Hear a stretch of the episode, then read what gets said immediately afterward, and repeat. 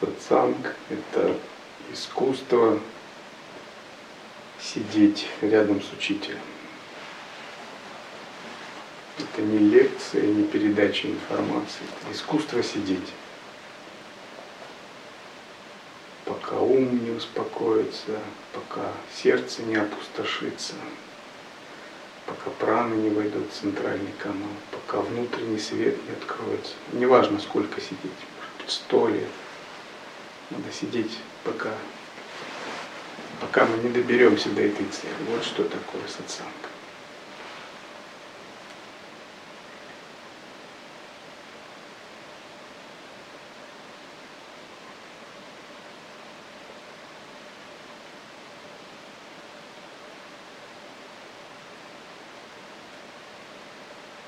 Когда мы сидим на сатсанге, важно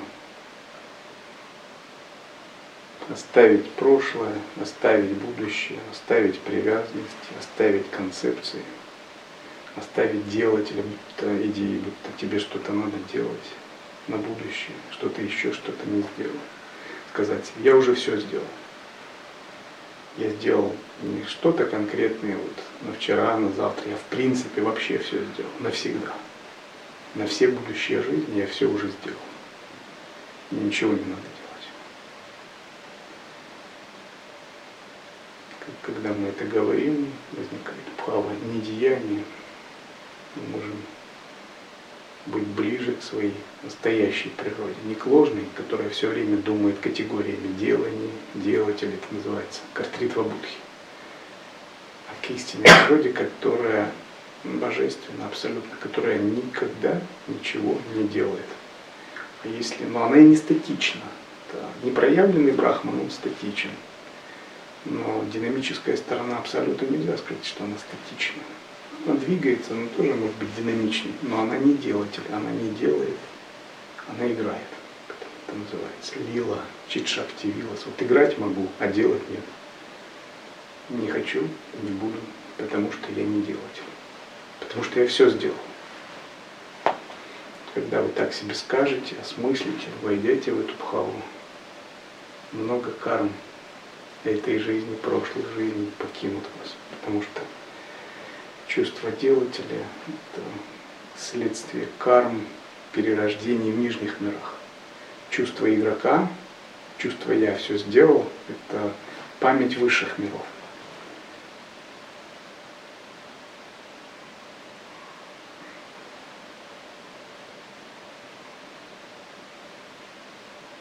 На сатсанге мы просто сидим, освобождаемся от чувства делателя.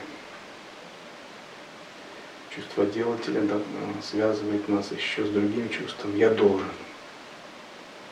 Делатель и должен – это неразрывные понятия. Раз я делаю, значит я мотивирован. Я, раз я мотивирован, у меня есть некие установки – но эти установки, они все кармические долги прошлых жизней. То есть я должен, потому что я в прошлой жизни что-то там, как в миру говорит, накосячил. Поэтому я должен. Вот сейчас я его должен отрабатывать, да, мой кармический долг. А менталитет игры это я ничего не должен.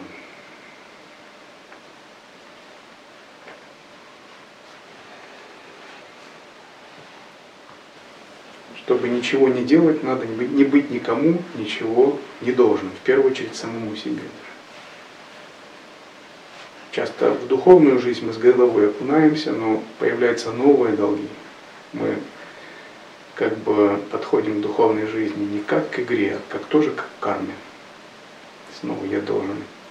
Я должен асаны, пранаямы, пуджи, мантры, теологии, визуализации, практики махашанти. О, сколько я всего должен.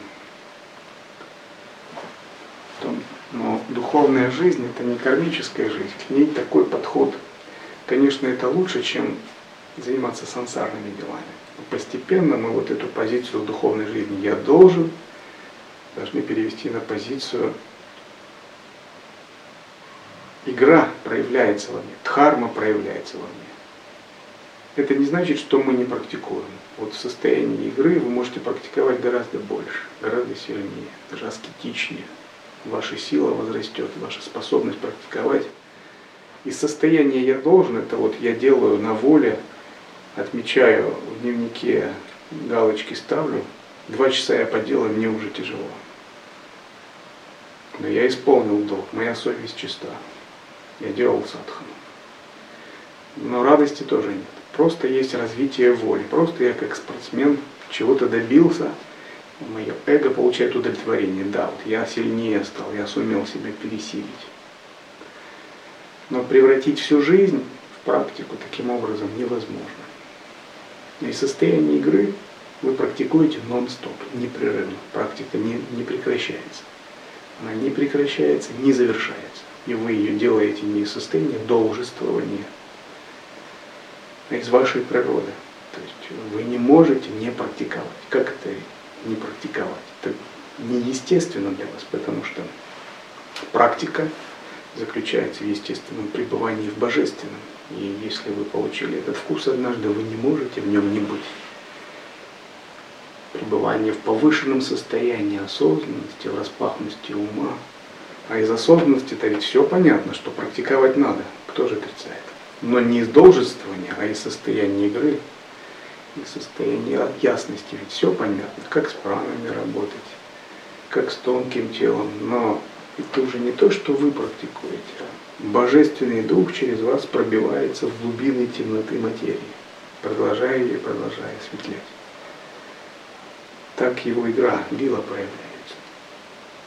Но вот этого эго, которое чего-то кому-то там должно, его больше нет, оно вам не надоедает, оно вас не ограничивает.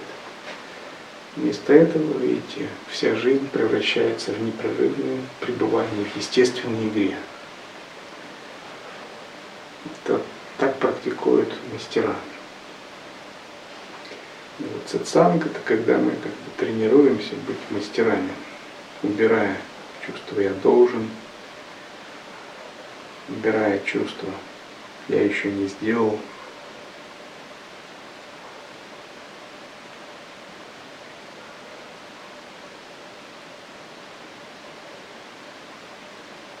когда мы убираем забегание в будущее – когда мы осознаем настоящее. И вот ритуальные практики, мантры, призывания с божествами по-настоящему невозможны только из этого состояния. Потому что достучаться до божественных сил из обыденного ума сложно. В общем, невозможно. Практики на таком уровне проводимые будут давать эффект, ну как крия, как очищение, как благочестивая деятельность. Но даршин божеств, нисхождение благословения, ануграха шахти, это уже вряд ли. Слишком еще ум двойственно цепкий. Но вот когда мы делаем то же самое из состояния недеяния, из недвойственности, из игры, божества откликаются, божественные силы не сходят через ваши каналы. Таинство, мистерия происходит.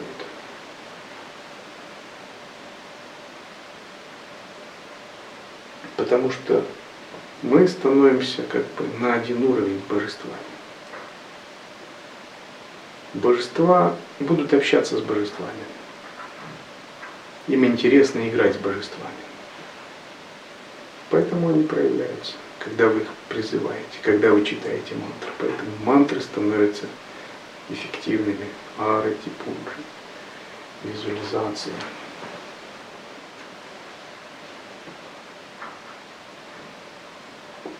И вот сатсанг – это такое время, когда ученика кармы как бы замораживаются или блокируются на это время, потому что он попадает в силовое поле гуру, в поле недеяния, поле присутствия. Значит, он может свое недеяние, свое присутствие в этом поле легче активировать.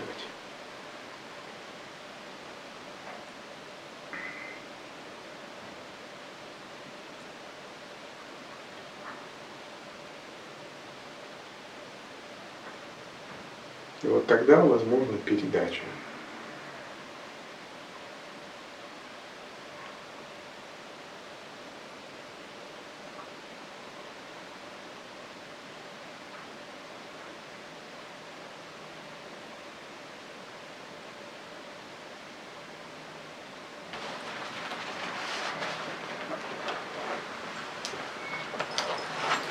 Что такое передача? Книга с вами Сатьянанда Сарасвати, ученика с вами Шивана. Называется «Свет на взаимоотношения гуру и ученика». И взгляды практически во многом совпадают с взглядами нашей линии.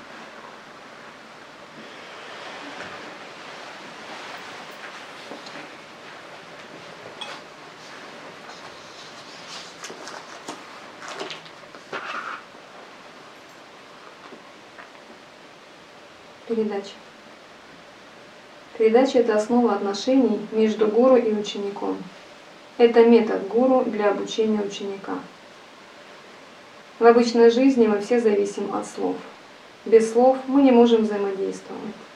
Учитель инструктирует студента вербально или через книги и уроки. Ученика, студента перевод европейский. Это формальное образование. Для глухих, слепых или немых образование или получение инструкции становится проблемой. Поэтому система образования в области передачи знания зависит от органов чувств. Однако между гуру и учеником существует другой способ осознания. Эта мера осознания далеко превосходит любую получаемую из внешних органов познавания, которая присутствует в человеке. Она превосходит барьеры времени и пространства – гуру и ученик могут общаться, даже если находятся в тысячах миль друг от друга. Они просто настраиваются на одну частоту, а послание начинает течь. Если вы когда-нибудь видели в работе телексную машину, вы сможете представить, что я имею в виду. Обычно мы воспринимаем мир через чувства. Наш мозг принимает и расшифровывает информацию, определенные знания складываются или вычитаются – Однако полученные знания находятся под влиянием наших прошлых впечатлений и способов, которыми мы их получили и поняли. Другими словами, знания, которые мы получаем, зависят от уровня нашего восприятия и качества нашего интеллекта. Если наш интеллект слаб, то и знания наши затемнены, и им не хватает чистоты. В методе передачи ученик должен перепрыгнуть через свой интеллект. Он должен жить в плане чистого сознания. На этом плане нет никакой логики или причин. В этом состоянии 1 плюс 1 не обязательно будет 2. Ученик открыт и восприимчив. Его ум не зависит от чувств и книжных знаний. То, что говорят книги, может быть абсолютно верно, но ученик трансцендировал эти знания. Его ум не зависит от условий. 1 плюс 1 может быть равно 2, но он не поверит в это просто потому, что книги говорят так. Он поверит этому только после личного опыта. Когда ученик разобусловил свой ум и получил свое высокое сознание, свободное от всех ограничений, тогда начинает работать его интуиция. Интуиция – это самая высокая форма знания. Именно интуиция создает гениев во всех областях, таких как живопись, наука, музыка – из этого можно видеть, что знания, полученные при помощи интуиции и передачи, намного более точны. Также и в духовной жизни. Только когда способности к интуиции начинают проявляться, ученик становится законченным. Именно в такое время гуру может передавать высокое знание своему ученику. Именно тогда он использует своего ученика как средство для распространения своей миссии далеко и широко. Для того, чтобы подготовиться к этой стадии, ученик должен жить очень близко от гуру. Он должен пытаться поднять свое сознание до осознания своего гуру. Он должен сделать свой ум простым, чтобы инструкции могли быть получены. Он должен стать хорошим проводником для гуру. Что такое передача? Что передается? В процессе анутара тантры передается то, что называют брахмаджняна, атмаджняна, брахмахамбхава, разные названия, гуру татва. Это трудно выразить, что же это такое. Если вы почитаете санскрит, толкование санскритских терминов, вы разберетесь. Например, джняна – это мудрость постижения Абсолюта. Брахмаджняна – знание Брахмана. Атмаджняна – знание Высшего Я. Брахмахамбхава чувство «я есть абсолют». Гуру Татва, это сущность духовного учителя внутри. передача – это передача трансцендентной субстанции. Если вот говорить так просто, энергии божественной благодати. Эта трансцендентная субстанция невидима, но она очень влиятельна. Она обладает огромной силой, огромным могуществом. Мы об этом говорили вчера. Есть металлы, которые стоят очень дорого, но сами могут весить очень немного. Дорогие очень вещества. Там, алмазы, золото, платина, родий, рог носорога, Калифорнии. Там, один грамм там, 6 миллионов стоит. Их очень трудно добыть на этой земле, но есть тритий. Вы его покупаете, он всю жизнь светит. Без дополнительных источников энергии. Но стоит он несколько миллионов. Вечный фонарик. То есть эта субстанция, она не встречается в земных условиях, ее трудно добывать или трудно создавать. Но когда вы ее получаете, она обладает огромным эффектом. Таким же образом, на пути Анутара Тантра передачи Гуру Татва ученику, это значит ученик начинает настраиваться на видение, на понимание Гуру.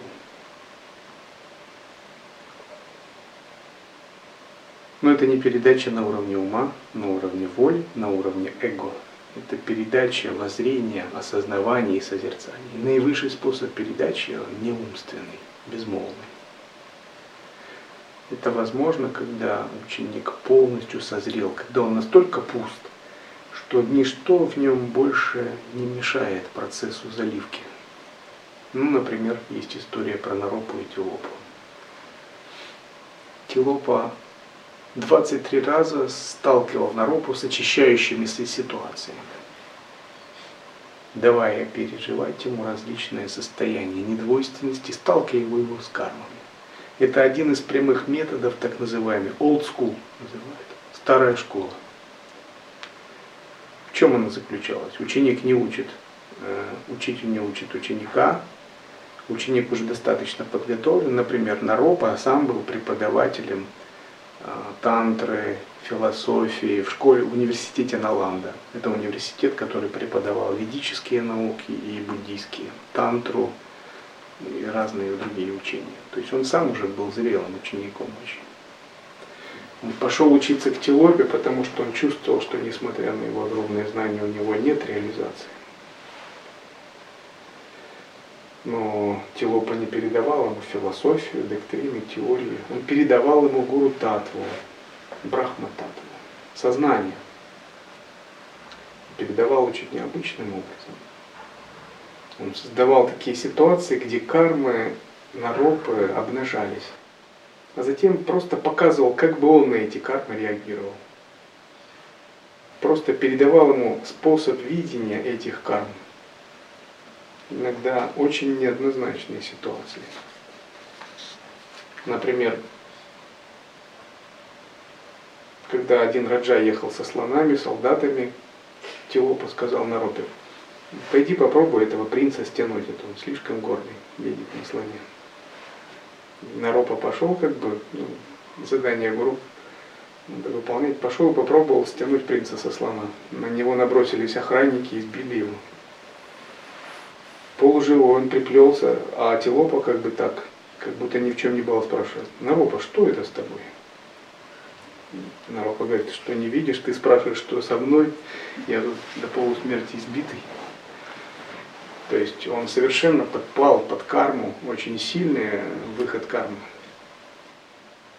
И в этот момент Тилопа внезапно дает ему наставление. Он говорит, пойми, Наропа, вот этот олень под названием тело, это твоя большая иллюзия. Тебя держит не сансара, а твоя привязанность к ней. Устрани свою привязанность. И он целую песню ему поет в это время. Это ведь не время для передачи, казалось бы. Лечиться надо человеку. А он ему дает наставление, обнажая сущностный слой сознания.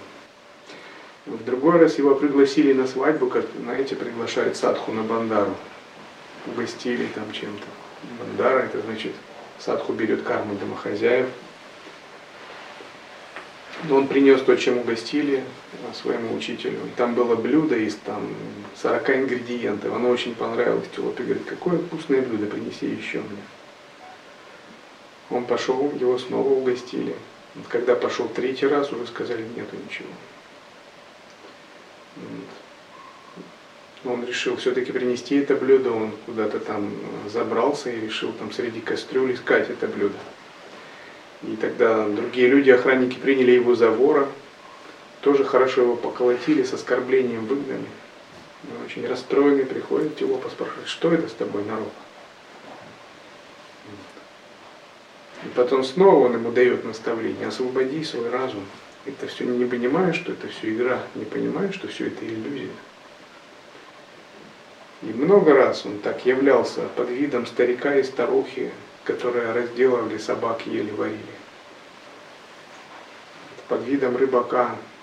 То есть он сталкивал Наропу с его ужасами, с его страхами, с его фобиями, комплексами, фиксированными идеями, и в тот момент, в самой кульминации, когда Наро потерял всякое самообладание, он внезапно говорил, смотри, ты что, не понимаешь? Это все иллюзия, это все иллюзии твоего ума. Оставайся в недвойственном состоянии. И 23 особо сильных урока понадобились для того, чтобы развязать кармические узлы в потоке сознания народа. И когда разум Наропа был достаточно свободен, трудно сказать, сколько жизней. Возможно, один узел – это одна жизнь. Тилопа выглядел даже таким учителем ну, несострадательным.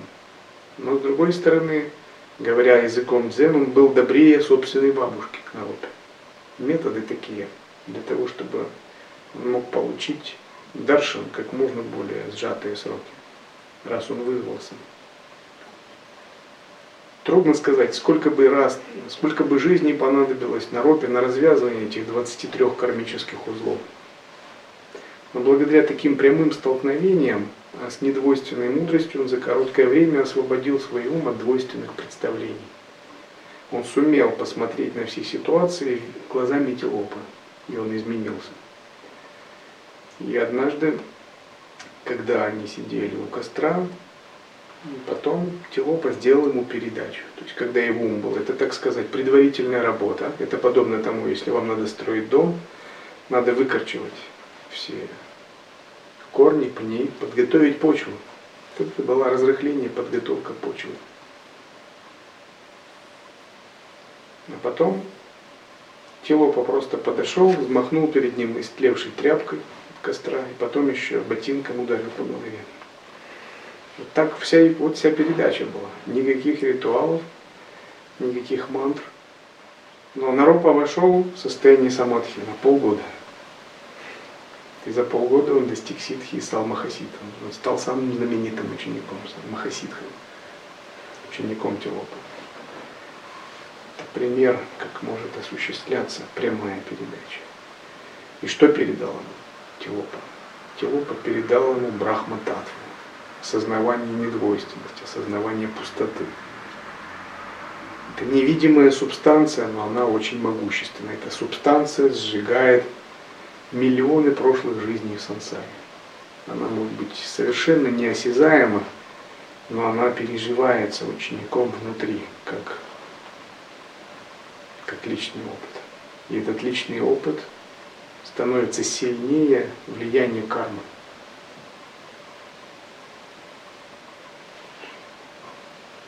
Так же, как электричество передается от генерирующей станции в различные места, таким же образом гуру – это электростанция, это безбрежное вместилище энергии, передающее эту энергию различным ученикам. Если ученик является хорошим средством, хорошим проводником, он перенесет нагрузку легко. Но если он плохой проводник, или, скажем, если его каналы блокированы для этой энергии, то он, то он будет иметь аварию из-за перегрузки. Точно так же предохранители взрываются, когда напряжение слишком высокое или если предохранителя нет. Таким же образом ученик, который еще не готов принимать энергию, терпит аварию. И вот традиция старой школы, вот такой ну, прямой передачи, к этой традиции также относится испытание учеников. Сначала мастер ставит определенную дистанцию, определенные барьеры. Ученик должен проявиться сам, он должен показать готовность к получению передачи, превзойти эту дистанцию, сломать или как-то обойти, перескочить эти барьеры, прорвать их. Эти барьеры внешние, но на самом деле внешние барьеры, они выражают барьеры в уме, барьеры в сознании.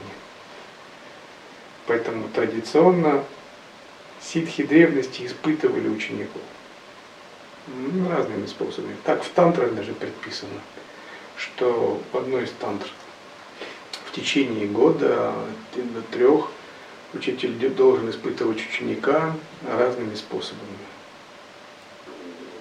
Поразив его какими-то словами, поведением, и внимательно наблюдая за его реакцией. Есть ли у него достаточно веры, преданности, устремления к освобождению. Считается, что есть три типа учеников, неподходящих. Это полный сосуд, переполненный сосуд, нечистый сосуд и дырявый сосуд. Переполненный сосуд это значит ученику мешает концепции, информация, которую он наполнен представления, ну, не обязательно информация, различные жизненные установки, что делает его закрытым. Например, есть харма, но какие-то вещи он может принять, и какие-то не может, потому что его старые установки ему мешают. Нечистый сосуд, это значит, есть какие-то загрязнения в карме, мало. Например, анава мало, загрязнения связанные с комплексами, чувством «я маленький», Анава что-то маленькое, в общем, с эго. Майя мало, с сильным развлечением, сильной двойственностью. Карма мало, загрязнения, связанные с чувством я делать, делаю, делатель, я должен, с обязательствами у меня разные установки такие. Скажем так, все это разные комплексы у меня. Все это в форме нечистого сосуда. И дырявый сосуд. Дырявый сосуд это означает есть утечки энергии сознания. То есть сколько ни заливая, оно утекает. Ну, если, например, человек потребляет наркотики, и у него есть вредные привычки, то есть духовный свет сатва не может удержаться, он вытекает через свадистаны чакру, через сексуальное желание, а, через что-либо у него есть утечки энергии. И вот чтобы получить гуру татву, надо очистить свой сосуд, сделать его пустым и устранить дырки в нем чтобы гуру татва уже не утекала, даже если получается. Тогда ученик готов считаться. Согласно тантрийской классификации, ученики бывают категории вира, диви и пашу. Героические, божественные и обычные. А считается в Кали-йогу нет настоящих вера, ни диви. То есть все одной категории, последние. Так некоторые тантры считают. Дивья – это божественный. Он с юности стремится к Богу, к освобождению, но что-то ему не хватает. Вира – героический. Он любит аскезы, любит тапос в горах. Он обладает большой преданностью, он легко отрекается от общества, от фиксированных идей, его интересует только освобождение. Но его гордость ему мешает еще, его эго часто. Пашу бывает двух типов. Дхармичный и, и как бы такой сансарный. Дхармичный пашу, он уважает святых, читает шастры, делает практики, но он сильно обусловлен обществом. А пашу обычный, он не уважает святых, не выполняет практики, курит, ест мясо, пьет, живет так называемой обычной жизнью. Есть еще маха пашу. Маха пашу это, как мы говорим, тяжелый случай это душа растения, душа животного, получила случайно физическое тело, это непригодное к дхарме. И передача брахмататвы, она возможна для дивья, для вира, для пустых сосудов, когда уже сознание подготовлено. Тогда вот эта драгоценная субстанция, она передается. Тогда ученик способен принять, получить и использовать воззрение гуру, сознание гуру. Это считается короткий путь пробуждения. Ученик тогда здесь выступает как наследный сын или дочь учителя. Если учитель выступает в роли такого богатого отца, который обладает, допустим, отец, олигарх, миллиардер, он обладает огромным состоянием. Тот, кто становится учеником, он вступает в отношения как ученика, сына, дочери, ну, в духовном смысле, конечно. И как наследство богатого отца переходит ученику, так брахмататва от гуру переходит ученику. Это наследное богатство передается. Особенность брахмататвы такова, что при передаче от одного к другому она не утрачивается. Ее можно передавать до бесконечности, но она не уменьшается. Так же, как огонь от одной свечи к другой не уменьшается. Вы можете от одной свечи зажечь две свечи, десять свечей, и первый огонь свечи не уменьшится.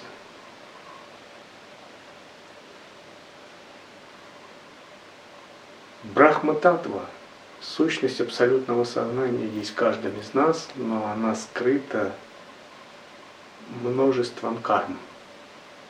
Вот если тонкое тело заглянуть, то в нашем тонком теле уже есть предпосылки следующей жизни. Кармические узлы на уровне сознания. Тонкое тело – это такая вибрирующая субстанция ума. И ум всегда вибрирует в каком-то направлении. Ну вот как можно сказать? Кшатри не может не воевать, так? Не сражаться.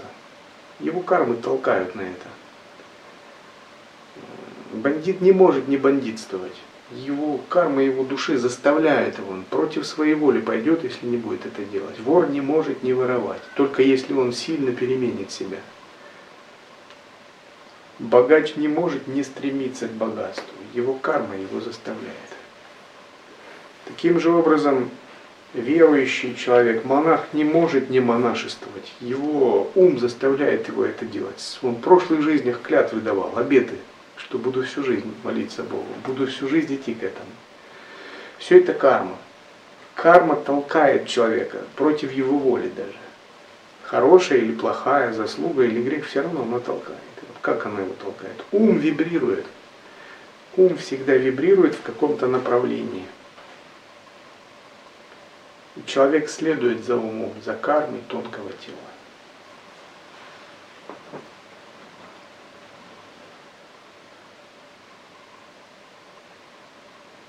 И вот кармические узлы это когда ум вибрирует в определенных областях очень сильно. И противостоять этой вибрации невозможно, если не применять средства, не делать тапасию.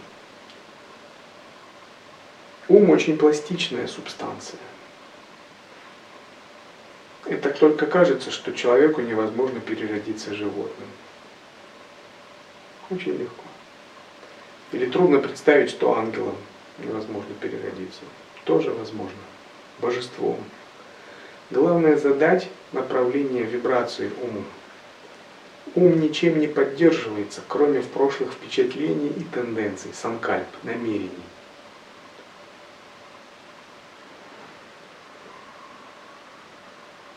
Например, если человек привязан к карточным играм, может, может переродиться духом в казино.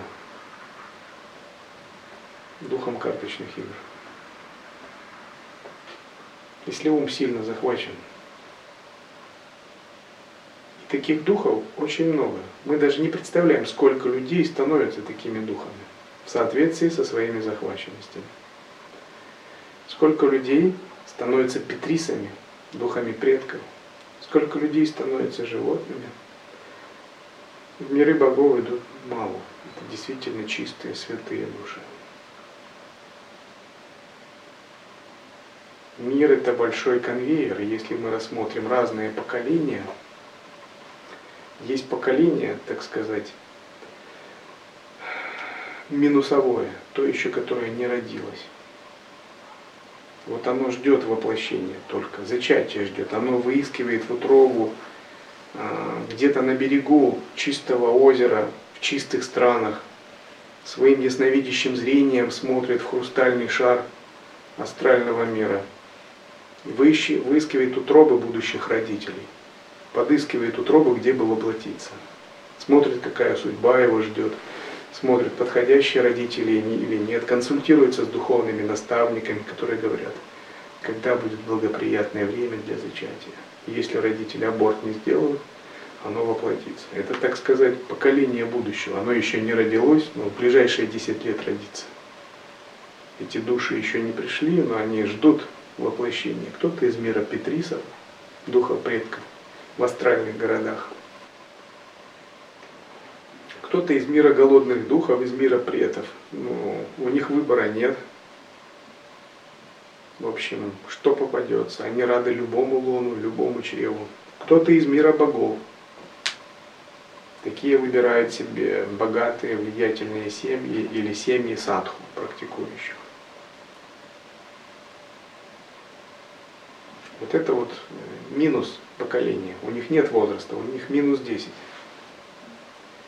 Есть нулевое поколение. Нулевое поколение сидит в утробах в виде эмбрионов. Несколько миллионов душ уже сидят сейчас в утробах, их вынашивают. Это нулевое рождается в данный момент в роддомах. Поколение, те, которые живут уже следующие, в пределах 10 лет. Есть поколение 20-летних, оно осваивает мир только-только становится в этом социуме, понимает его законы, осмысляет себя. Есть поколение 30-летних, которое уже приш, пришло в себя, кое-что разобралось в этом мире, его научили. Есть поколение 40-летних, которое все держит в этом мире, бизнес, отношения, должности, власть. Есть поколение 50-летних, а также 60-летних, которые занимают самые высшие какие-то области в этом мире, специалистов, экспертов, властителей. Есть поколение 70-летних, которые уже ушли от дел, которые занимаются тем, что вспоминают, как они жили, пишут мемуары. И заботятся, чтобы их глаза видели хорошо, чтобы они ходить могли, чтобы они есть могли хорошо. Чтобы они могли слышать хорошо. То есть их уже не заботит бизнес, власть, политика, их заботит, а, какой у них сахар в крови, хорошо ли работает их желудок, какая у них печень, какое у них зрение, какие у них суставы, какие лекарства пить. Это забота 70-летних. И то они все доживают до этого поколения. Некоторые из них в домах престарелых. То есть для них уже цикл заканчивается. Есть поколение 80-летних, кто зажил. Кто-то из них живет, кто-то находится в реанимации. Это уже поколение, которое снова идет к обнулению. Следующее поколение 90-летних, их очень мало, а остальные души уже, они ушли в другой мир. Все, цикл замкнулся, они уже прошли барда. И вот так поколение за поколением Одни меняются на других. И мы также двигаемся от одного поколения к другому. Мы были поколением минус с возрастом, выбирали рождение. Стали поколением ноль в утробе матери, потом родились. Если нам сейчас 40 лет, мы поколение плюс 4, когда нам станет 60 лет, мы станем таким поколением, в 70 станет вопрос престарелых домов и прочих больниц. Если мы к тому времени прану свою не разовьем, в 80 лет станет вопрос завершения цикла, выживаемости, перерождения. Это при хороших раскладах. Продолжительность жизни это не, часто не 80 даже. В России 64 средняя. Это такой один большой конвейер, смена поколений, смена поколений. Одни ждут воплощения, другие выходят из утробы, третьи накапливают деньги, женятся. Четвертые всем правят. Пятые лечатся. Шестые готовятся к дому престарелых. Седьмые в барды переходят. Большой конвейер. Круг рождения и смерти. Это и есть сансара. Те, кто еще не освоились с этим миром, пребывают в таких иллюзорных состояниях. Ну, дети, волшебные миры, сказки, детство. Среднее поколение полностью захвачено этой жизнью. Их научили, как выживать в этой жизни, но они полностью захвачены. Они отдают всего себя этому. Этот мир их околдовал, привязал, и у них шанса даже нет голову поднять. Старое поколение кое-что поняли, но уже поздно. Жизнь прошла. Ничего другого впереди нет. Но вот передача Брахмататвы разрывает этот круг рождения и смертей. Когда можно не следовать вот этой бесконечности, этому, этим бесконечным циклам. Она развязывает карму в потоке сознания. И наш поток сознания постоянно вибрирует, и в нем есть определенные узлы в этом сознании. Эти узлы в сознании, они побуждают создавать новые тела, новые кармы. И даже небольшой узел может создать целую новую жизнь, новое тело. И вот передача, она развязывает эти узлы, что все, не будет этой жизни. Изменил настроение, изменил осознавание – изменил оценку, и следующей жизни не будет. Какой-то фобия, комплекс, какое-то незрелое видение ушло.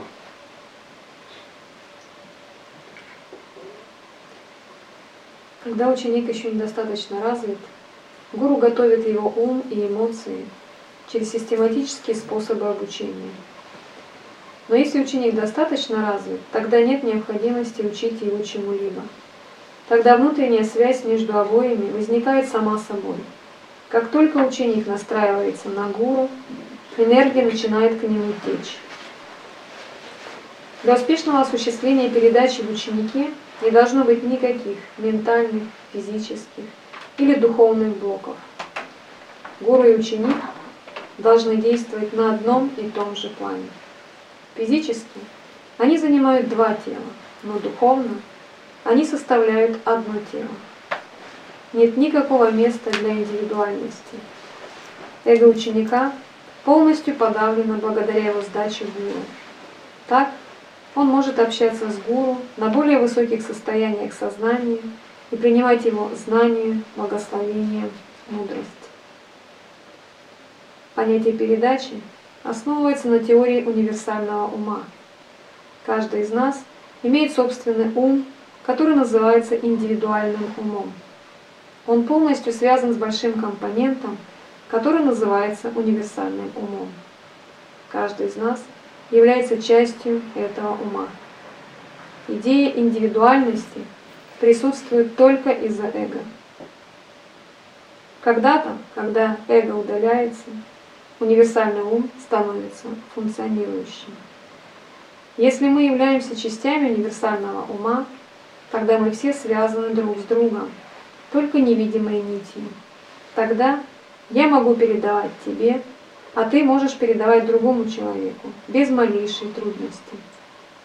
Но из-за авидии, невежества, эго и кармы мы все связаны чувством индивидуальности и не можем действовать на этом плане. Гуру, однако, развил универсальный ум. Он не зависит от законов, которые управляют индивидуальным умом. Следовательно, он может передавать свои мысли в любое место, потому что универсальный ум может объединиться с каждым умом в любое время и любом месте.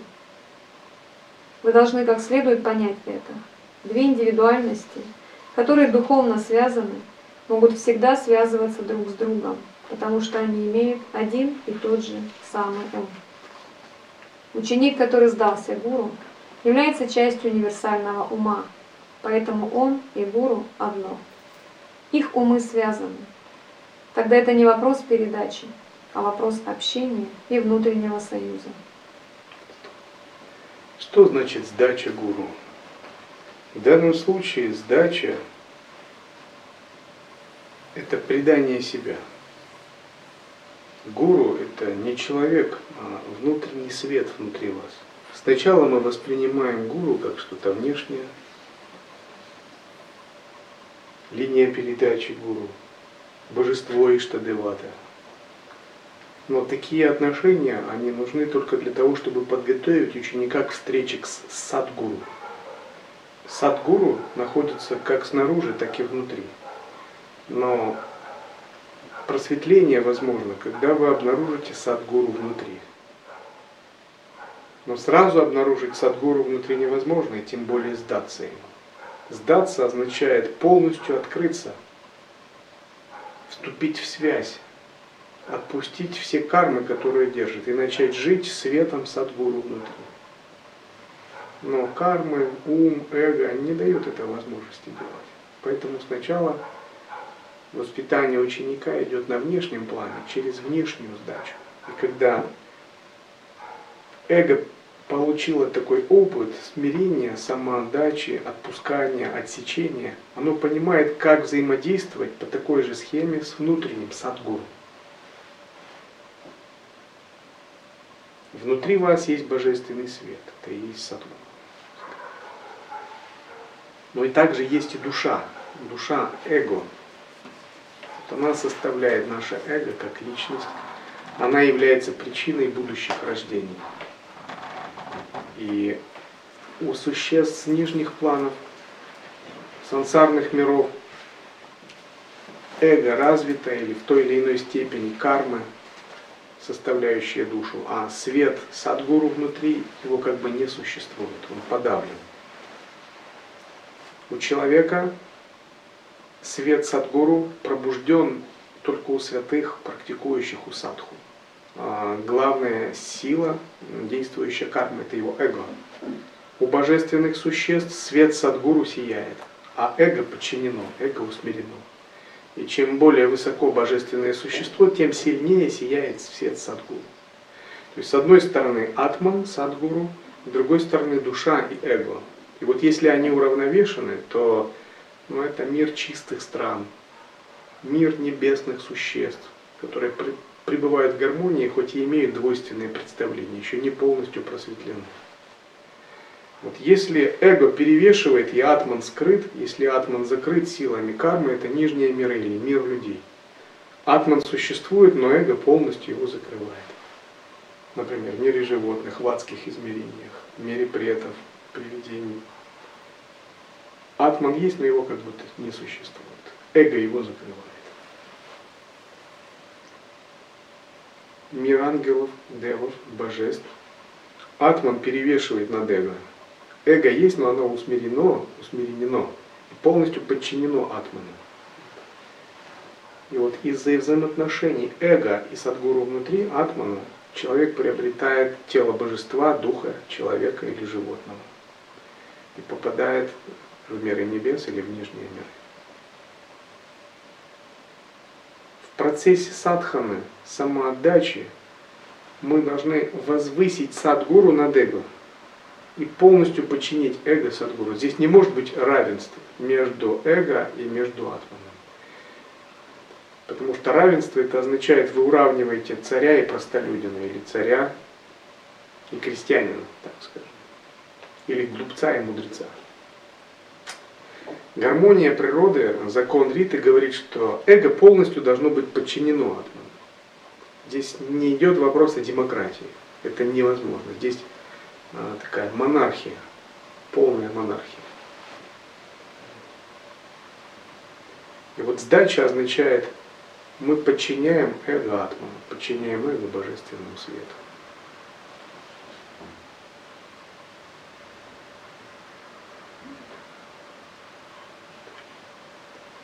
Очень часто ученик живет в болоте индивидуального ума. Иногда или очень часто гуру посылает ему послания, но они попадают в глухие уши. Иногда в редкие моменты осознание ученика усиливается, и он начинает принимать передачи гуру. Но когда осознание падает, восприимчивость затемняется, и ученик управляется собственным умом. Естественно, гуру не может полагаться слишком на такого ученика, чье состояние непрерывно колеблется. По этой причине гуру всегда очень разборчив при выборе ученика, который должен быть его средством. Не каждый может быть хорошим проводником. Только ученик, который может трансформировать мысли гуру в действие, пригоден, чтобы получать их. Когда кто-нибудь становится учеником, эта связь с гуру должна быть устроена определенным образом. Гораздо более сильный способ жить с гуру. Духовная жизнь не состоит только из обучения. Должно прийти время в жизни ученика, когда все вопросы и сомнения должны прекратиться, и он должен развить отношения с гуру на основе передачи и контакта. Гуру может проводить или не проводить лекции сатсанга, он может редко встречать своего ученика, но важно, чтобы гуру и ученик являлись передатчиком и приемником. Это истинное отношение между гуру и учеником. Коренной вопрос учения самоотдачи – это пропати йога или атманиведана. В чем? Под чьей властью находится душа? И вот под чьей властью находится душа, ту энергию она и проводит. Если душа находится под властью там, эгрегора денег, под властью эго, она служит деньгам. Вот под чьей властью, тому она и служит. Бывает, душа находится под властью клеш, мирских желаний, грубых мирских желаний. Это значит, что энергия клеш станет носителем следующей жизни и перенесет ее в такой мир – где она, эти желания разовьются в тело, в локу, в мир. И она будет испытывать перерождение для этого. Бывает, душа находится под властью ума. Ум управляет душой. Душа бессильна перед умом, она слушает, что говорит ум. Это значит, что силы ума, получив власть над душой, они переправят ее в следующей жизни в такой мир. Может быть, это ментальный мир – может быть, даже у нее не будет грубого тела, но она будет служить определенным идеям, концепциям. И в зависимости от того, чистая или нечистая концепция, это будет чистый мир или нечистый мир. Бывает, душа находится под властью воли. Воля – аспект причинного тела. Возможно, душа попадет в какие-то магические миры, где силой воли она будет оперировать реальностью если эта воля сильная. А если эта воля не сильная, то она подпадет под чью-то волю какого-то духа. У каждого, у многих духов есть целое царство в тонком мире. Это вообще отдельная тема. Но она подпадет под его власть, будет солдатом у него каким-нибудь.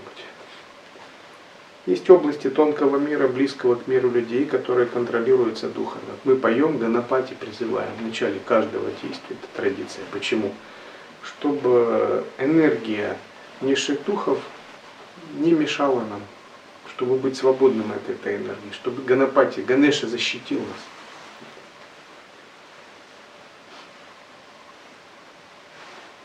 Многие духи контролируют области тонкого мира, живут по много сотен лет, становятся опытными. Они наблюдают души физического мира, и когда души перерождаются, они своей силой захватывают их, не дают им входить в чистый свет. Например, душа видит чистый свет, она понимает, вот оно божественное, вот к чему я все время стремилась. В это время они появляются и говорят, нет, нет, тебе туда не надо, тебе туда еще рано, вот смотри, как у нас хорошо. Мы тебе предоставим то, то, приходи к нам. Они попадают, у них есть целые города, целые дворцы, свои собственные армии, интересы, своя политика. Это целые отдельные миры. И душа может так подпасть. Если душа находится во власти негативных существ тонкого мира, то эти существа в момент смерти, управляя ей, они ведут ее в свой мир. Принципиальный момент. Если душа находится под властью родовых линий животных, она в следующей жизни управляется этими силами родовых линий и попадает в мир животных. Ну, например, человек поклонялся шаманскому тотему какому-нибудь животному.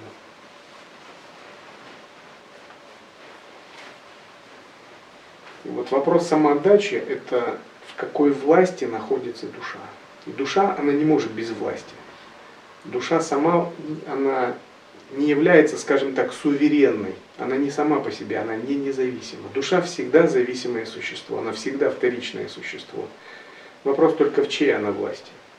То есть не рассматривается, что душа свободна, она изначально не свободна. Есть свободные души, конечно, это ситха пуруши, совершенные души, не те ситхи. Дживан мукты, вот это свободные души.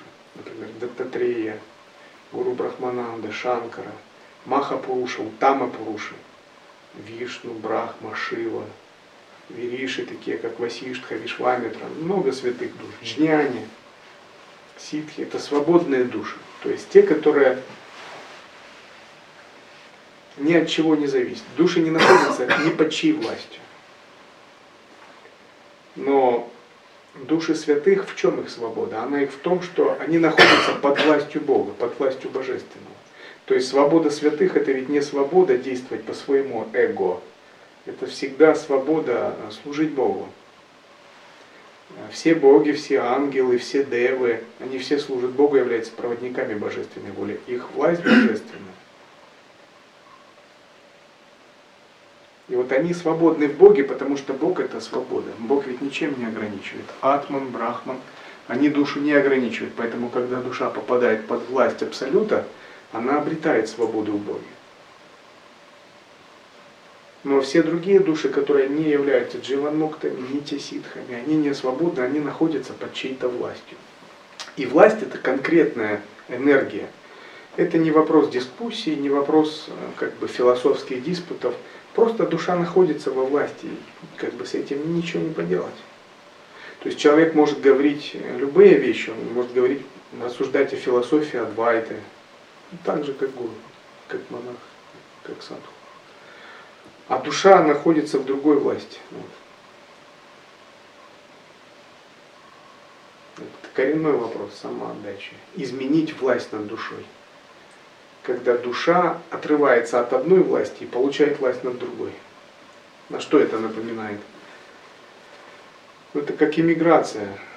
Когда человек жил в одной стране, он эмигрирует в другую страну, он получает там паспорт, вступает в юридические отношения с новым государством. А с тем прекращаются отношения. Тогда юрисдикция старого государства на него не распространяется он подчиняется теперь юрисдикции нового государства. Например, в эпоху Советского Союза были диссиденты. Когда им не нравилась советская власть, они писали разные стихи, их советские власти преследовали, тогда они уезжали за границу под власть другого государства. Вот самоотдача это что-то наподобие этого. Когда душа получает, отдает себя во власть Бога, и тогда над ней не властны другие силы, другие энергии. Но все души живых существ, связанных кармой, они всегда находятся в чьей-то власти. И пока человек находится в теле, эта власть не видна, но при перерождении она становится видна. Иногда вопрос власти над душой спорный. То есть юрисдикция души нечетко определена, когда на нее претендуют одновременно и те, и другие. Например, Васиштха в йоге Васиштхи так описывает, что в момент перерождения придут заслуги и грехи. Заслуги будут иметь вид божеств, двумя руками, с гирляндами, с лотосами. Грехи будут иметь вид э, таких мрачных существ или гневных божеств, чаши из черепов, там, с чашей с кровью. И они будут говорить, это душа наша. Другие будут говорить, нет, это душа наша. Божества будут смотреть тонкое тело и видеть в памяти ее заслуги, ее хорошие дела и говорить, потому что она творила заслуги, хорошие дела, она в нашей власти. А духи, гневные существа будут смотреть в тонкое тело и смотреть ее грехи, омраченное состояние и говорить, нет, по причине того, что у нее есть эти дела, она наша. И между ними будет как бы перебранка, спор или битва. Все это тонкие энергии ума, которые сражаются за душу. Вот когда мы смотрим там фильмы ведические, Пураны читаем, боги, асуры сражаются. Чего они всегда сражаются? Так ведь вопрос такой. Казалось бы, боги, ну святые должны быть, они да, достаточной мудрости, чтобы их никто не доставал. Асуры. А на самом деле это вечная битва. Это части ума наши. То есть это состояние души, когда сатвичные и раджасичные и тамасичные силы между собой играют постоянно. За власть, за что они сражаются? За власть над душой. Вот этот Рей был ученик, и этот ученик получил мудрость ситхи от него, но в конце концов, когда он умер, в таком состоянии, когда его эго возгордилось собой, и он однажды, это был царь, получивший благословение, его звали Картавири Арджуна, и во время охоты он однажды заблудился, упал с лошади, сломал ногу, ему стало дурно, и он полз там без воды в пустыне, и в конце концов оставил тело. Когда он оставил тело, то пришли духи, чтобы забрать его. Слуги Ямы. Но одновременно пришли посланцы от Дататреи. Между ними там как бы произошел такой диалог. Они сказали, он преданный Дататреи, он находится в нашей юрисдикции, он не, эта душа не принадлежит вам. И как бы они, духи Ямы сказали, так, сейчас одну минутку, нам надо связаться с нашим начальством. Ну-ка, что там, пробейте по базе данных. В чьей юрисдикции находится. То же самое, как на границе. Вас смотрят, ваш паспорт, данные в компьютер вводят и смотрят, кто вы, откуда. Им пришел ответ, да, он действительно связан с ДТ-3, находится под юрисдикцией ДТ-3, так как он преданный ДТ-3. И там наверху приняли решение, не, лучше с ДТ-3 не связываться. Это очень могущественная сила божественная, которую... Это как если человек принадлежит к могущественной стране, то в странах третьего мира его граждан не очень могут задерживать. Они думают, да, это дипломатические скандалы нам не нужны. Говорят, да, оставьте его, он не в нашей юрисдикции, пусть проходит. Это преданный ДТ-3. Лучше никогда не трогайте преданных ДТ-3. Вот это власть над душой. И когда у души нет какого-то покровителя, иштадеваты, гуру, или душа не предана своему атману, она обязательно попадает в чью-то власть. Ну, не ей решать, она не выбирает, не может выбирать. Выбирать могут святые, ситхапуруши, э, по-настоящему шактиманы, реализовавшие джняну. А обычно душа, она всегда в чьей-то власти. Это так же, как на земле даже если вы не замечаете, вы находитесь под властью, под юрисдикцией какой-то страны. У вас какой-то есть паспорт, вы подчиняетесь каким-то законам, и вы не видите только до тех пор, пока это не коснется. Как только это коснется, вы сразу видите. На границе, например. Вы не пройдете просто так границу, так ведь? Без паспорта. Вы не проведете, что вы хотите. Вам сразу покажут, кто контролирует эту землю. В этой земле есть силы, которые ее контролируют. Таким же образом и в тонком мире. Над душой есть очень много сил, они уже давно распределили сферы, давно уже договорились, кто кому принадлежит. И душа там не очень много решает. Но если душа предается атману, то она выходит из-под такой юрисдикции. Самоотдача означает, душа не имеет никакой другой власти над собой, кроме Бога. Над ней властен только Бог. Самоотдача означает, душа перестает подчиняться уму, перестает подчиняться эго, перестает быть во власти желаний, во власти мира, во власти своей воли. И говорит, теперь я буду слушать только Бога. Я буду в Его власти. Я предамся Его власти, потому что Его власть не ограничивает Его власть, благословляет, наделяет полной свободой.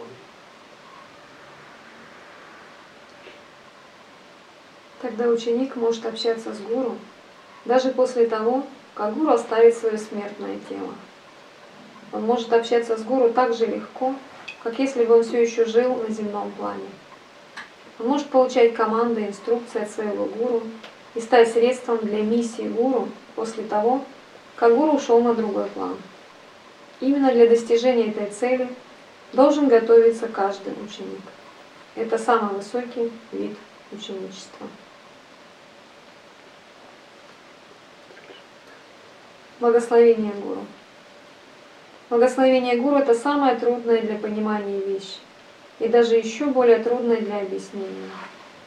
Она достижима только для тех, кто восприимчив к ней.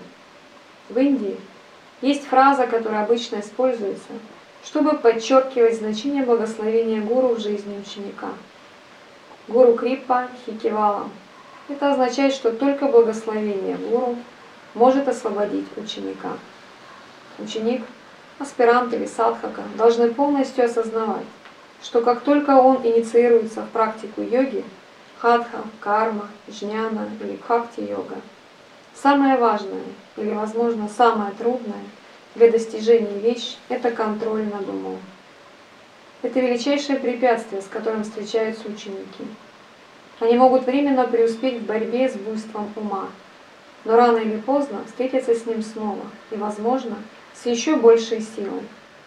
Когда это случается, даже самый осознанный и осторожный ученик может потерять равновесие и контроль. А аспирант, который еще не определен и не уверен в себе, может быть полностью разрушен. Почти невозможно контролировать шаблоны ума, особенно негативные аспекты, такие как ярость, ревность, жадность, страсть. Не захватывает ум со всех сторон. Несчастье человека в том, что он не может узнать, для чего они, и он уступает им. Это величайшее препятствие, необходимо найти способ преодолеть это до того, как человек достигнет духовного прогресса. Такой способ у нас в традиции есть. Этот способ называется самоосвобождение. Мы должны сначала изучить теорию самоосвобождения. Кто должен от чего освобождаться? Почему самоосвобождение? А чтобы изучить теорию, мы должны хотя бы узнать философию Адвайты, например, что есть Брахмана, абсолютное сознание, и он не имеет имени, не имеет формы, и он проявляется внутри нас как осознавание. То есть есть нечто, на что мы можем всегда полагаться. И есть способ э, быть в осознавании Брахмана. И есть способ иметь логику, которая э, выражает состояние абсолюта.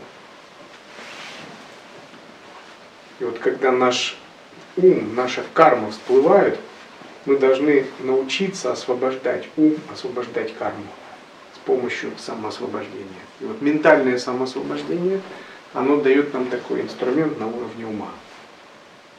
Ну, например, когда вы переживаете что-то негативное или вам что-то не нравится, вы просто вспоминаете эту формулу, говорите, Брахман за пределами того, что нравится или не нравится. Поэтому я буду находиться в Брахмане, я буду находиться за пределами. Снова что-то всплывает, вы снова говорите, а, например, вам не нравится какой-то человек, или какие-то сложные отношения с другим человеком. Вы говорите, в Брахмане нет субъекта или объекта. Следовательно, все эти отношения, они иллюзия. Я не буду придавать им большого значения. Или кажется, будто вам кто-то причиняет зло. Вы снова занимаете позицию. Брахман свободен от добра и зла, он трансцендентен. Поэтому я не буду ни обижаться, ни страдать из-за этого. И вот эту формулу очень глубоко на таком генетическом уровне ее надо в себе впитать и развить в целое мировоззрение. Хотя бы на уровне логики, на уровне ума. Привыкнуть мыслить в соответствии с логикой Писания Адвайты, с логикой святых. И это мы называем ментальное самосвобождение с помощью речи. Не обязательно это каждый раз проговаривать. Если вы будете проговаривать это с другими, ну, они вас не поймут просто. Это надо себе напоминать об этом. А с другими вы можете тренироваться таким образом во время занятий, договорившись друг с другом. Но настоящее самоосвобождение, конечно, это не ментальный уровень. Настоящее самоосвобождение заключается в том, чтобы мы пребывали реально в переживании Брахмана переживании в пространство созерцания. И следующий этап самосвобождения, когда мы учимся созерцать, пребывать без оценок и суждений, в состоянии подобном пространству. И когда всплывают ситуации, всплывают данные ума, мы уже минуя ментальное, речевое, речевое самоосвобождение, мы позволяем кармам, э, уму растворяться в естественном состоянии осознанности. Но мы должны по-настоящему овладеть этим. Мы должны ну, как бы, получить определенный уровень мастерства, иначе это не сработает. Наши мысли обладают силой. И чтобы растворить их, нужна другая сила. И эта сила должна быть выращена внутри нас. Если этой силы не будет, то наши мысли получат власть над нами. Также силой обладает наше эго и карма, впечатление тонкого тела. И наша память обладает огромной силой. И что там в кладовой памяти у каждого за миллиарды прошлых жизней, никто не знает. И что всплывет, это тоже можно только догадываться. Но карма действует так, что одна сила побеждает другую. И вот чтобы победить силу кармы, силу памяти, силу мыслей, эмоций, мы должны развить свою силу созерцания. То есть наша практика осознанности вместе с верой и преданностью, они должны набрать определенную силу.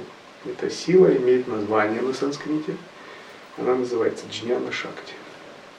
Энергия мудрости. И сватантрия шакти. Энергия свободы энергия самоосвобождения. И когда эта сила у нас развита, тогда это возможно. Самоосвобождение возможно.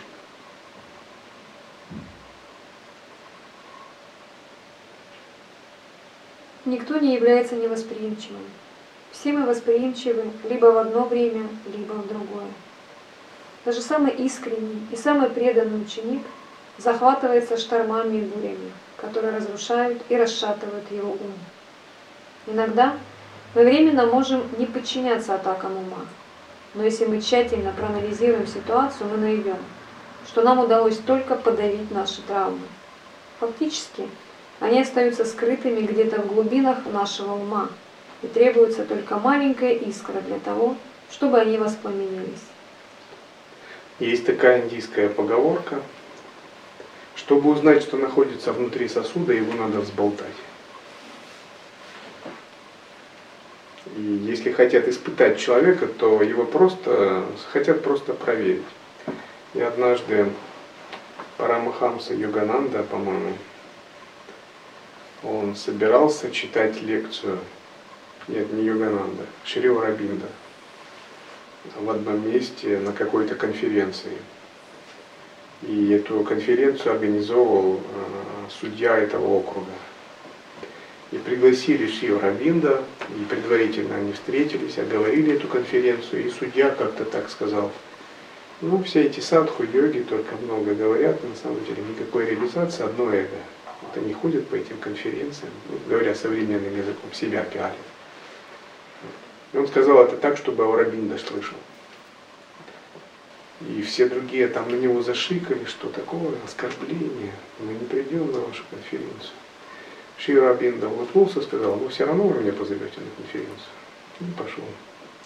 Когда конференция состоялась, он пришел, выступил, и потом судья пришел к нему с извинениями и сказал, что он просто хотел проверить его как садху, какова его будет реакция. Он видел, что его реакция была достойной. Но, в общем, судья повел себя как а, заклинатель змей это опасно вообще. То есть если вы не обладаете полномочиями проверять других, лучше не делать это. Потому что, чтобы дергать тигра за усы, надо быть самому носорогом. Таким же образом, кстати, Читананда Ганапати пришли несколько человек, они сказали, мы слышали, вы большой гуру, но мы хотели бы знать, можете ли вы, там, по-моему, остановить дыхание сказал, хорошо, я остановил дыхание. Они сказали, ну теперь мы хотим быть вашими учениками. Он сказал, да, но я не хочу, чтобы вы были моими учениками. То есть такие проверки всегда могут делать те, кто выше или те, кто равен, но те, кто ниже, с ними не, всегда, не все так просто. Проверять более высокое сознание сложно. Если мы подавляем эти атаки, Иногда от, время от времени они могут извергаться, действуя как болезни на наше физическое тело. Итак, как мы должны бороться с нашим умом? Только благословением Гуру, которое может освободить нас от рабства ума. Только Он один может дать нам силу, уравновешенность и хладнокровие для того, чтобы выдержать нападение наших метальных паттернов. Именно Его благословение помогает нам во время самых тяжелых испытаний. Без этого мы можем быть разрушены или разорваны на куски. Духовная жизнь, конечно, это не детская прогулка на поляне. В процессе духовной жизни вы выходите в такие области кармы, области тонкого мира, которых вы могли не подозревать. Вы сталкиваетесь с такими противостоящими вам силами, которые могут легко вас одолеть, взять во власть, победить, как практикующего, в общем. И всегда нужна поддержка. Такая поддержка – это и есть принцип прибежища. И мы имеем прибежище. Вот гуру Татва, она проявляется как древо прибежища. Древо прибежища обычно мы визуализируем как Брахма, Вишну, Шива, семь Риши, Даттатрея, Шишанкара, Гуру Брахмананда, внизу коренной гуру, вот, в лучах света, в сияющих телах, на лотосах. Очень красивое изображение. Мы читаем мантру прибежища, но само древо прибежища это как бы такая святая сила, которая всегда защищает. Есть визуализация или нет, мы должны иметь веру в эту святую силу. Мы должны научиться ей доверять, научиться ее призывать в любой момент. И эта святая сила есть наше высшее Я. Обращаться к нему. Иштадевата, божества, которых мы призываем. Все это светлая сторона реальности, на которую мы опираемся, которая защищает нас от различных таких сил. Прибежище очень важно. Связь с прибежищем с годами должна перерастать в такую глубокую веру, в искреннюю преданность, в полную самоотдачу. И фактически вся жизнь садху – это служение прибежищу, восхваление прибежища, прославление прибежища, созерцание прибежища – медитация на прибежище. И прибежище это не один конкретный ученик или не одна конкретная линия, по большому счету. Прибежище это все, все святые энергии мироздания, но они, конечно, персонифицированы в каких-то конкретных сущностях, божественных существах. Только с его помощью мы можем держать высоко наши головы и снова идти по тропе. Но благословение гуру не достигается так легко. Чтобы получить его, мы должны быть искренними и полностью принадлежать ему. Мы должны принадлежать ему телом, умом и душой. Когда мы встретим трудности в нашей внутренней и внешней жизни, он придет к нам на помощь, но не другим путем. Почему гуру должен изливать на нас свое благословение, если мы не полностью готовы, чтобы принять его? Получив истинное благословение гуру, ученик не будет иметь собственного ума по отношению к гуру. Гуру думает, а ученик действует. Ученик не судит мысли гуру, он принимает их, как если бы они были его собственными. Только такой ученик может принимать истинное благословение гуру. Однако, иногда, если мы еще не готовы принять благословение гуру, он может помочь нам через какие-то наши трудности, чтобы облегчить их в какой-то небольшой мере.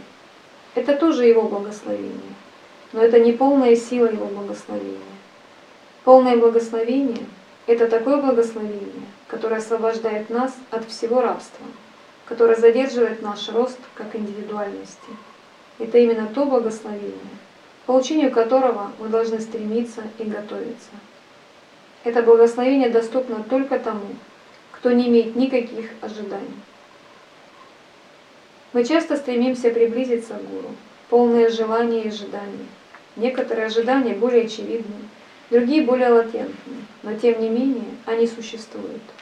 Это могут быть грубые раджасические желания, как приобретение состояния, имени, славы, хорошего здоровья и счастья, и они могут быть более тонкими и сатвическими, такими как просветление, прогресс в садхане, ментальной силе, ситхах. Не имеет значения, какие это желания. Мы должны стремиться к ним, ликвидируя их. Тогда и только тогда гуру подберет нас и понесет нас дальше. Гуру Татва – это энергия, это не конкретная личность. Конкретная личность – это, скажем так, острие этой энергии. А сама Гуру Татва, она олицетворяется древом прибежища. В этом древе прибежище есть Парам Гуру, например, Аватхута Гуру Брахмананда, к которому вы всегда можете обращаться. Есть Гуру Ачарья, например, основатель философии Адвайта Веданты Шади Шанкарачарья.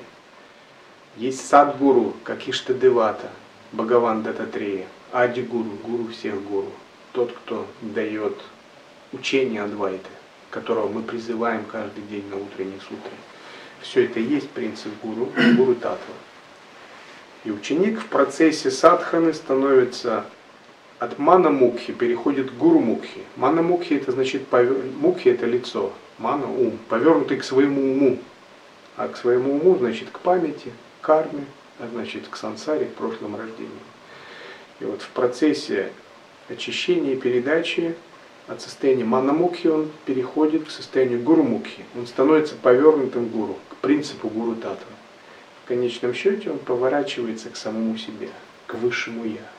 И вот э, гуру татва, она помогает, создает такой магнитный центр притяжения, который помогает ученику повернуться к своему высшему я.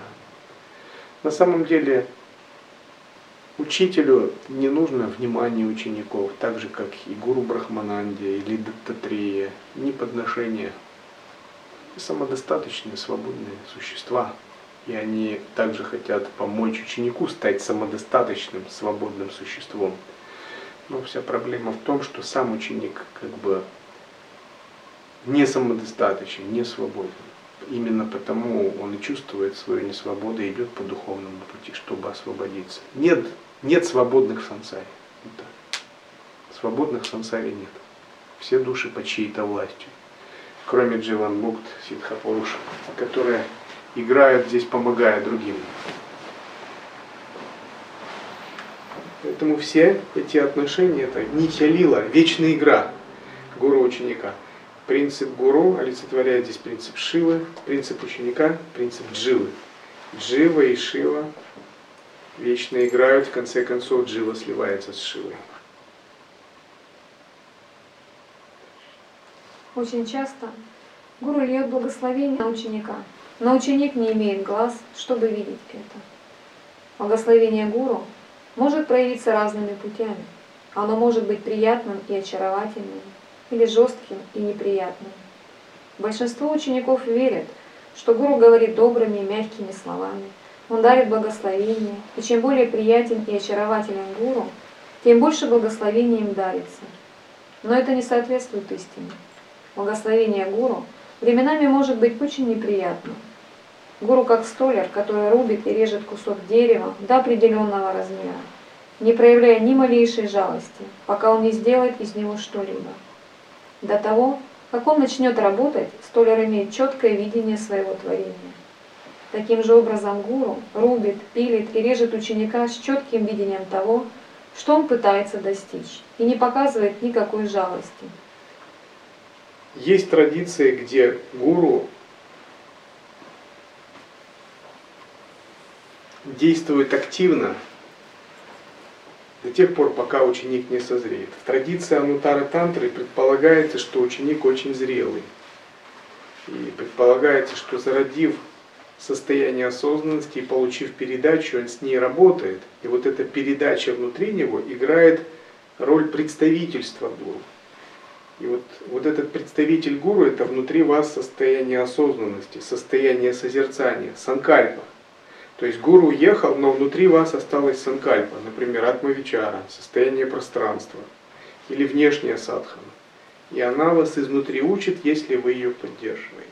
И она отсекает ваши мысли, цепляния. Она выполняет ту нужную работу. Это именно особенность учения Анутара Тантра. Но на более низких э, как бы, путях это невозможно. Тогда гуру иногда действует активно, чтобы помогать ученику при условии, что у ученика есть преданность. Например, одному святому, когда жертвовали деньги, он собирал эти деньги и куда-то уносил. И один ученик решил подсмотреть, куда он уносит эти деньги, что он с ними делает. И он увидел, что он садится в каком-то укромном месте, раскладывает, и потом начинает э, ругаться говорить, ах ты собака, ах ты пес, чтоб ты сдох, чтоб тебе там сгореть. И он очень удивился, что это он говорит такое. И он, и он говорит имена тех, кто жертвовал. Вот это да, ну, ученики жертвуют, а он такие пожелания. Он спрашивает, в чем дело, как это вы вообще такое делаете? И гуру ответил, ах ты пес, это значит, будь предан Богу, как собака. Это благословение. Чтоб ты сгорел, это значит, чтоб эго сгорело. Там еще другие, все ругательства были благословения. Каждая выражала свое особое благословение. Он говорит, каждый из них получает мое особое благословение.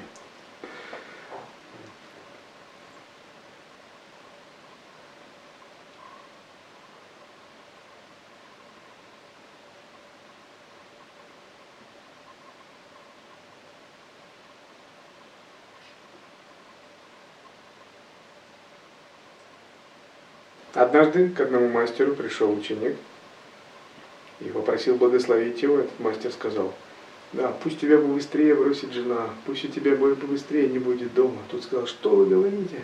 Ты же попросил благословения, ты же станешь садху, станешь саньяси, в этой жизни достигнешь Бога. Это как в том анекдоте про священника, когда молился, чтобы попасть на небеса, и приходит ангел и говорит, Господь услышал твои молитвы, можешь сейчас собираться. Как, прямо сейчас?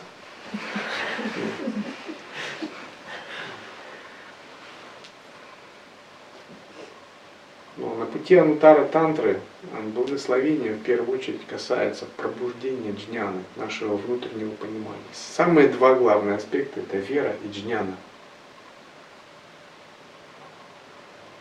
Вера это преданность, Джняна – это мудрость созерцательная.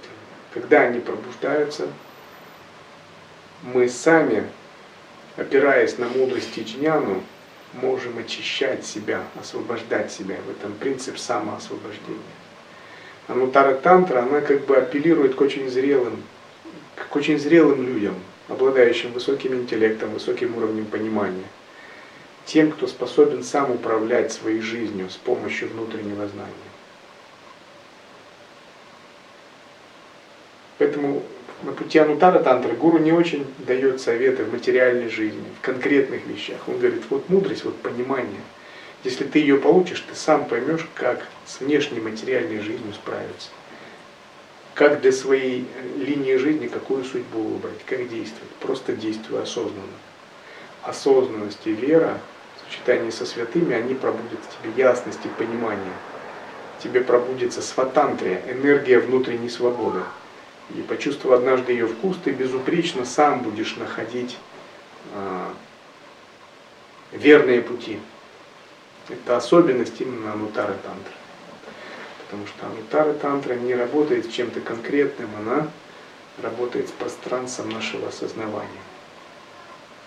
Однажды ученик пришел к мастеру, попросил прямую передачу и потом спросил, как мне дальше жить, какие наставления по жизни вы мне дадите.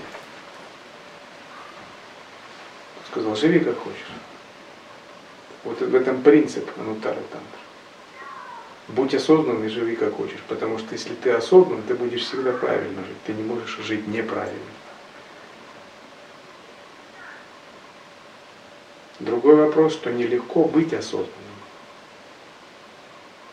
И чтобы быть осознанным, люди выполняют аскезы, регулируемую садхану, принимают обеты, становятся саньяси, ведут жить полную дисциплины, и это не, не очень важно. Потому что, чтобы стать осознанным, надо посвятить всю жизнь этому. Но это мы делаем из состояния осознанности.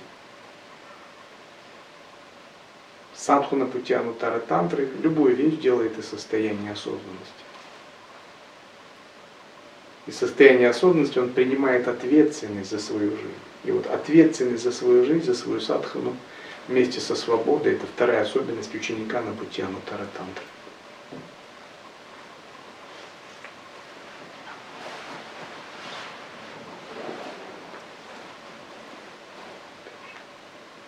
Как столяр трансформирует дерево в объект, полезный, пригодный, красивый. Гуру трансформирует ученика в освобожденное существо, чтобы он был ведущим светом для многих. Но это может произойти только если ученик остается как кусок дерева, спокойным, тихим и без эго, позволяя гуру полностью трансформировать его. Понять гуру – нелегкое дело. Гуру может глубоко проникнуть в вашу личность, судить и оценивать вас так, как есть в действительности. Он может взвесить даже те наши силы и слабости, о которых мы в нас даже не подозреваем. Он будет использовать самые суровые методы, чтобы заставить нас осознать наши ограничения. Это Например, тоже Самый суровый метод. Смотри на мир как иллюзию. Практикуя атмавичара. На пути Арунтара Тантры мы действуем внутренним способом, не внешним. Вот старая школа – это суровые методы. Даже во внешнем. Например, был один святой Аватхута Акхори. Он жил в пещере, и когда к нему приезжали какие-то индусы, которые хотели обучаться у него, как-то благословение, как обычно у святого получить, делать подношения, он не пускал их в пещеру, он занимал там какую-то, сидя в пещере, позицию, когда тропинка была видна, и когда приходили, он начинал камни кидать. Таким образом он отгонял непрошенных посетителей. Говорит, чего вы ходите здесь? Я ничего не знаю, я простой, глупый старик. Не ходите сюда, уходите отсюда. Поведение аватхутов трудно предсказуемо. Но когда мы говорим о нашей линии передачи, мы говорим о том, что надо овладеть методом, надо хорошо овладеть методом, надо стать мастером метода, мастером созерцания, изучить в праджне янтре линию девяти санкальп, линию созерцания. Каждая санкальпа должна пройти через вас, растворить двойственные кармы, оставить навсегда благословение вашей судьбе. Вот пока вот наши суровые методы такие. Учиться созерцанию. Пока Атмавичара, Санкальпа сон, нисходящая сила, чистое видение, единый вкус, все едино с умом, Брахмавичара, свет, пространство. Не войдут в вашу жизнь, пока как бы вы с ними настолько не сольетесь, что не станете одним, вы не сможете понять силу благословений, линии созерцания, линия божественной гордости, божественного величия, медитация на Махавакью, Ахам Брахмасми линия пространства, Шамхави Мудра, вот пока они не станут вашей плотью и кровью, сложно понять Пражниянтру. Учение девяти самоосвобождений, способность объединять присутствие, подобное пространству, с восприятием глаза, ушей, языка, э, с действиями речи, мирными, нейтральными, гневными, с действиями тела, мирными, нейтральными, гневными, с действиями ума, мыслями, мирными, нейтральными, гневными. Это как бы прошивка сознания энергии благословений, энергии методов. Только праджни янтры. Таким же образом это касается нидра янтры, йога иллюзорного тела, йога сновидений, йога света, йога чистой страны. Джоти йога, шакти янтра, управление энергией, умение вводить прану в центральный канал. И вот мастерство Анутара Тантры, оно очень тонкое. Здесь нет жестких методов, это скорее изящное искусство, ну как игра на скрипке может быть. Что-то очень изящное. Но этим надо овладеть до уровня высочайшего мастерства. И на это уходят годы жизни, годы практики, когда вы должны углубляться, углубляться в это мастерство. И вот когда мастерство в методе соединяется с преданностью и самоотдачей, потому что без преданности и самоотдачи мастерство сделает вас сильным оккультистом, магом, но оно не сделает вас пробужденным никогда. Тогда вы получаете дух линии передачи. Даже суровые методы – это тоже благословение гуру. Фактически, если ученик не испытал этого, он не знал гуру в действительности. Для того, чтобы получить и понять благословение Гуру, надо приблизиться к нему с искренностью, преданностью и самоотверженностью, ничего не ожидая, получая все, что он дает, с покорностью, и всегда стремиться поддерживать союз и единение с Гуру. Слова с вами Сатьянанды, подходящему к этому вопросу. По всему миру есть традиция благословения гуру в жизни ученика. Ученик, которому предназначено благословение гуру, редкое явление. И я часто думаю, почему сами Шивананда выбрал меня. Я думаю, это могло быть по одной причине. В течение моей жизни с ним не было ни одного момента, где я бы не был с ним в связи, во взаимоотношении с ним. Я всегда следовал за ним четко. Я замечал каждое его слово и выражение. Я наблюдал каждое движение его жизни. Даже обычное его действие давало мне много объяснений. Были времена, когда я точно знал, что он думал, а в других случаях я мог предсказать, что он собирается сделать. Ученик должен понять мысли гуру до того, как гуру станет действовать.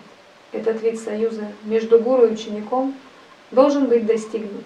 Тогда благословение течет автоматически. Поэтому годы назад я пришел к заключению, объединись со своим гуру, стань един с ним, так как сахар растворяется в молоке.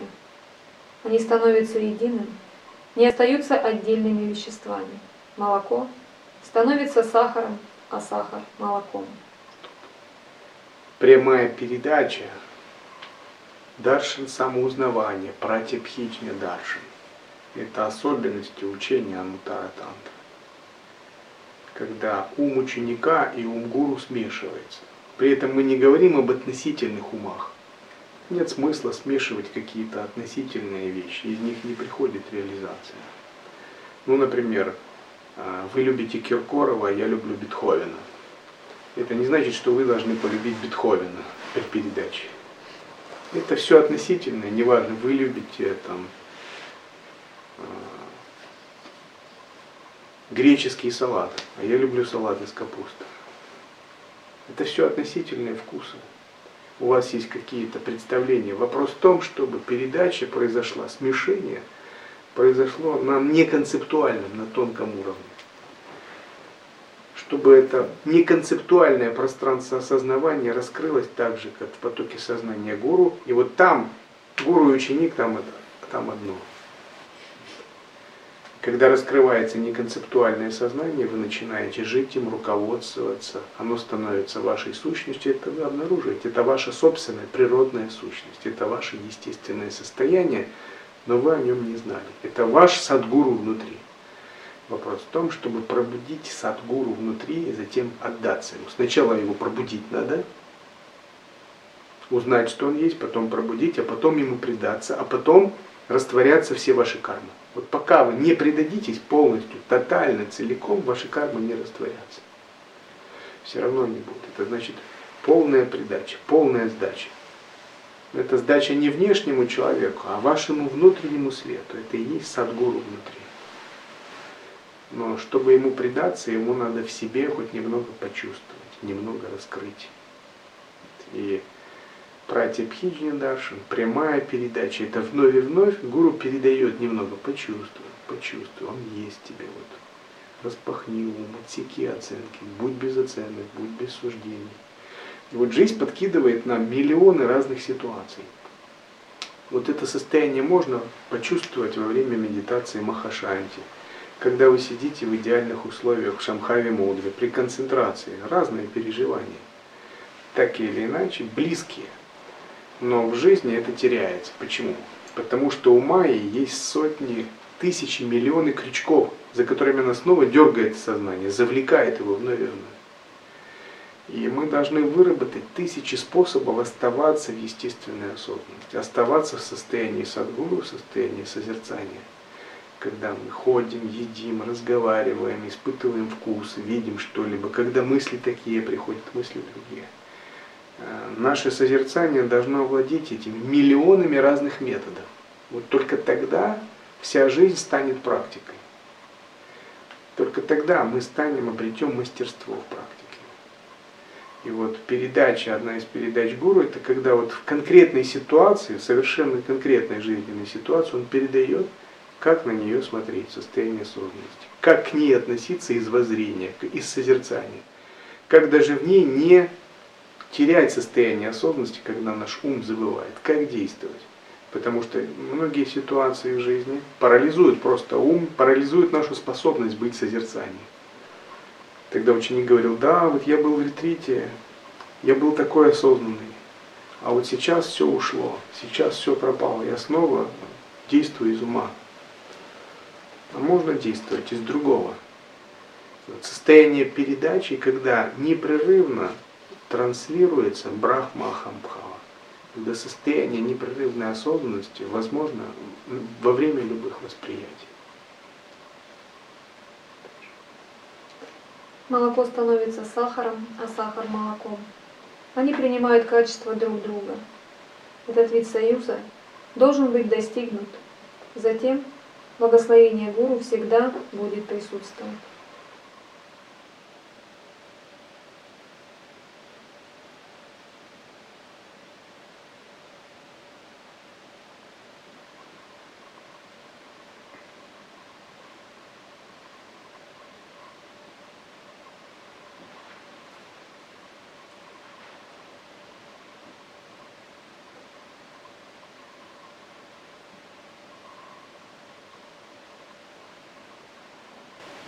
Состояние естественной осознанности – это не медитация.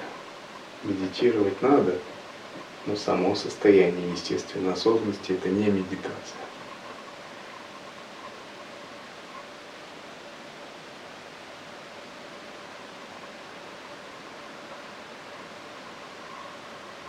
Это не умут ума внутрь, не выведение его наружу.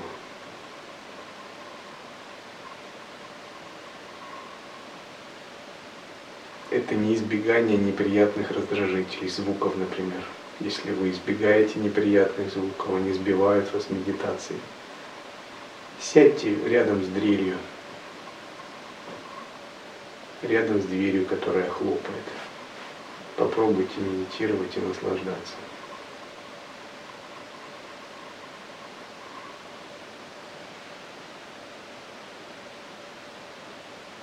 Это не визуализация. Визуализация может использоваться как метод, но это не есть изначальная осознанность.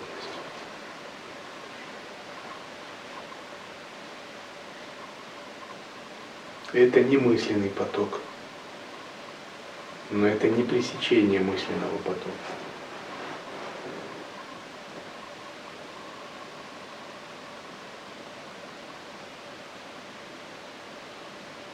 Это не рефлексия когда ум отражает мысленные ментальные процессы, сам с собой обсуждает их, или даже с другими, анализирует. Это не оценки и не суждения. Вот его называют обнаженное осознавание. Обнаженное, как будто с него все одежды сняли.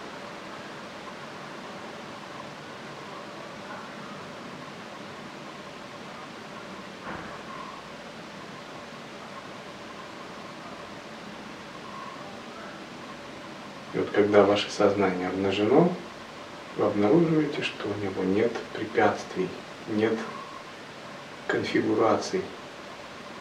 Оно свободно плывет во все стороны. Вправо, влево, вверх, вниз.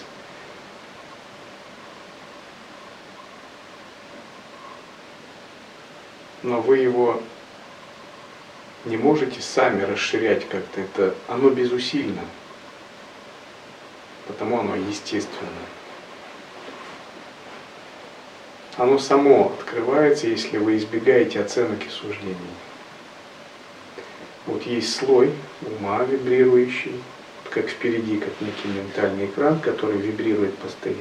Это и есть оценки и суждения. Вот если вы глубже войдете в слой без оценок и суждений, вот там ум не вибрирует. И вот вибрирующий ум – это ваша карма.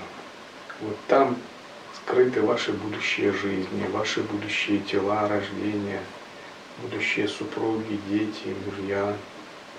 дома, вот в, этой, в этих вибрациях. Если вы глубже пойдете без оценок и суждений, там есть чистое, пустое, светоносное пространство, где нет кармы. Вот обнаженное осознавание означает утвердиться в этой невибрирующей части сознания.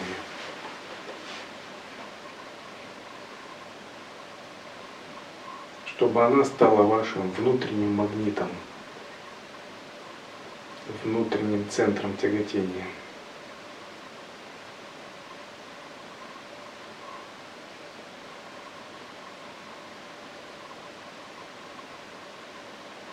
Здесь вы ничего не можете делать, но вы можете быть в обнаженном осознавании.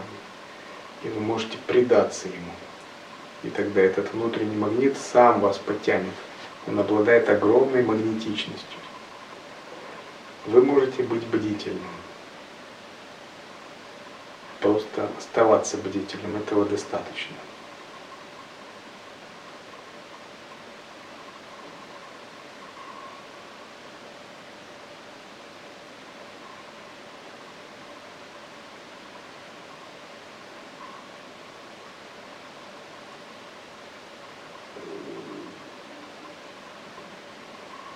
И вот тогда вы все видите, все слышите, но ни с чем не отождествляетесь.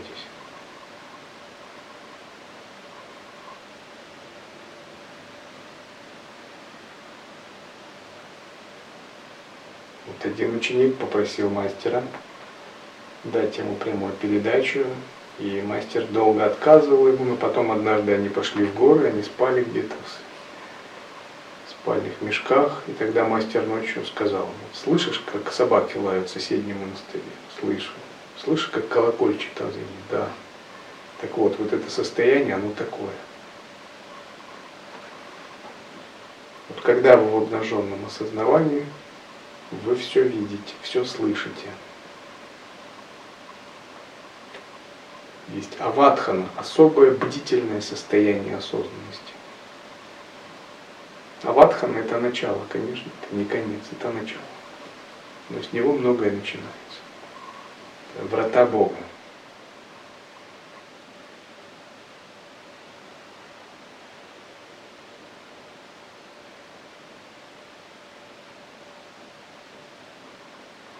Из Аватханы открывается чудесное измерение. Как можно заметить, что оно открывается? Ваше дыхание становится редким и поверхностным.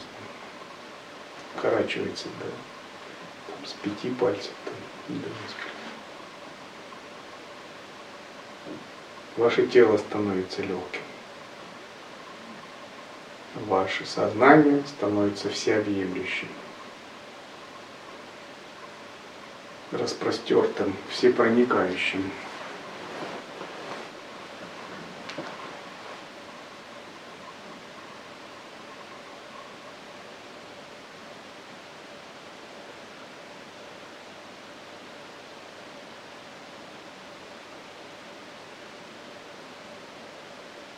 Ваша тенденция рефлексировать уходит.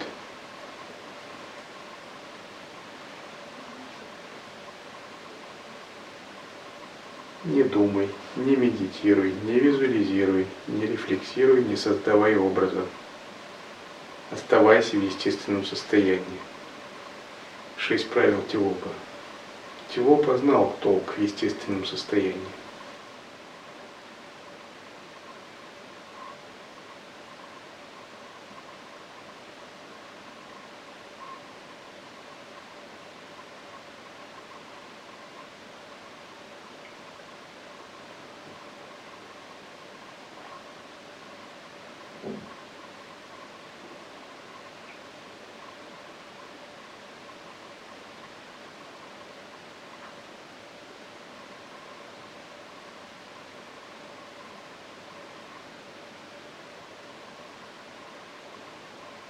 Когда это обнаженное осознавание выровняется,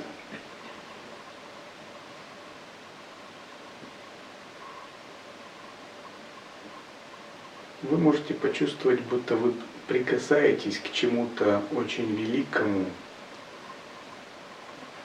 очень святому, сакральному.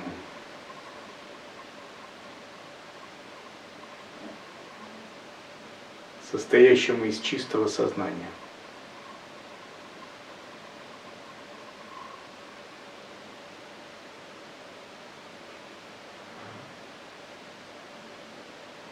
И вот здесь понадобится ваша преданность. Потому что без преданности соединиться с ним невозможно.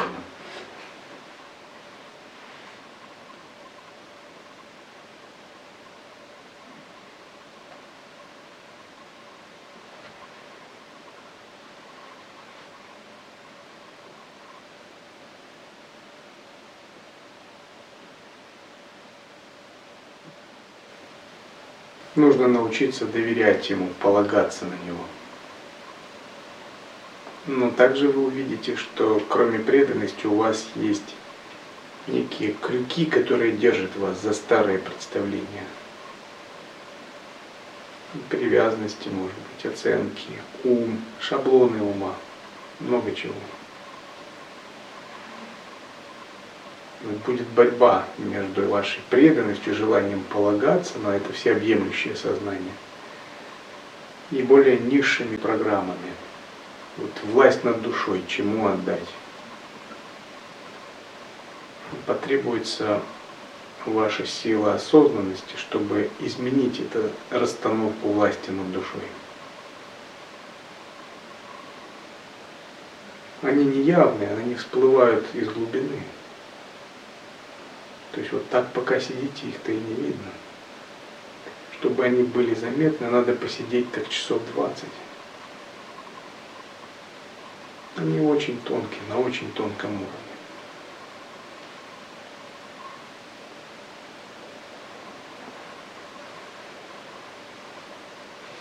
Нужна топасия.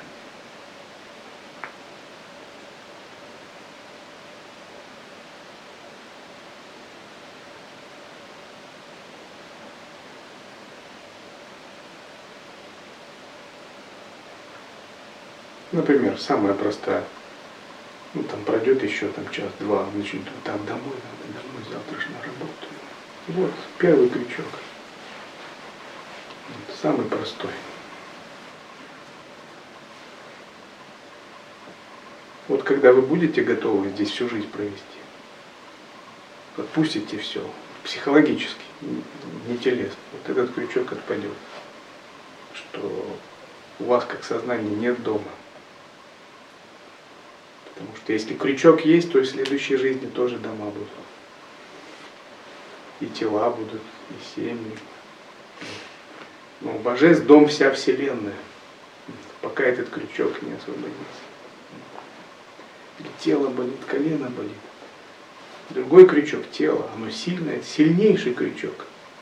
Тело всех держит. Это даже не крючок, это такой башенный кран – Вот как пока не научишься боль в теле и блаженство видеть одними глазами, этот крючок будет сильно держать. Мысли, постоянный рой мыслей туда-сюда. Еще один крючок. И вот всему этому надо противопоставить силу созерцания, силу осознанности. Вот если есть преданность, то можно полагаться на силу осознанности. Эта преданность должна быть такой горячей, пламенной. Такая прохладная преданность не сработает. Созерцание прохладное. Тут такие страсти бурлят, да? Тело, привязки, колебания ума – это сильные, это страстные вещи, это шахти, энергия. А такое прохладное созерцание, оно не сработает. Оно ровное, слишком мягкое, слишком слабое. Его силы хватит только такие ровные, такие же мысли растворить. Она против крючков таких кармы, страстей его не хватит. Они как будут сметены очень легко. Это все равно как пытаться одуванчиком слона покорить. Обычно для покорения слонов есть анкуш. Анкуш это такой, такая булава с таким крюком. Погонщик управляет им. Ну, такое ровное созерцание без самоотдачи такой не, не справится. То есть наша сила предания себя должна быть тоже такой пламенной, глубокой.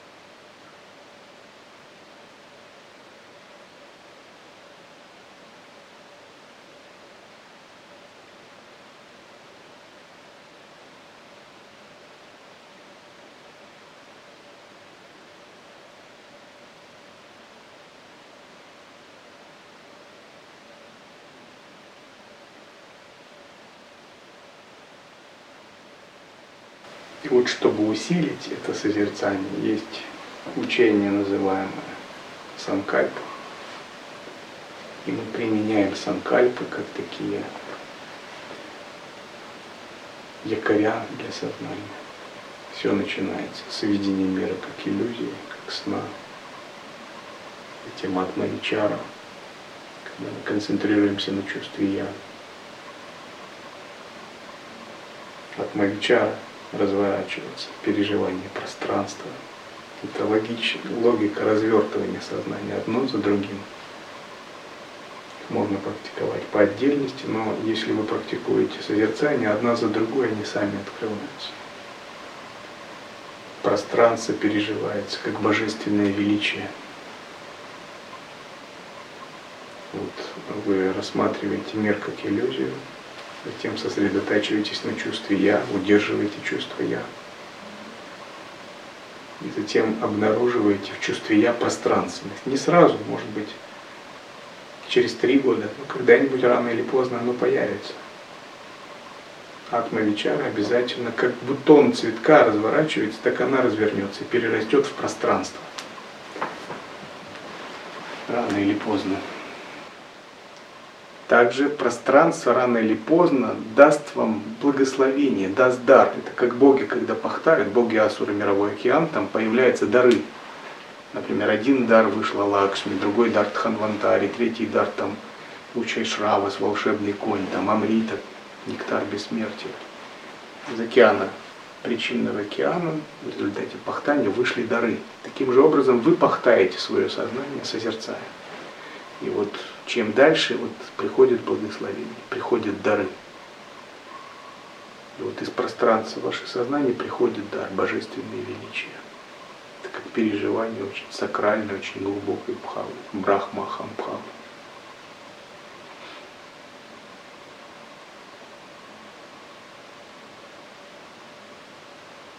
А из состояния божественного величия следующее благословение приходит. Нисхождение, ануграха, нисходящая сила. Это очень тонкие такие вещи, сложно их словами описывать. Ануграха – это когда на вас проливается водопад божественной милости. Ни за что. Ни за вашу практику, ни за вашу аскезу. Просто так. Поэтому называют беспричинной, без всякой причины милости. Потому что таково свойство Абсолюта. Но на этой стадии вы добрались до нее.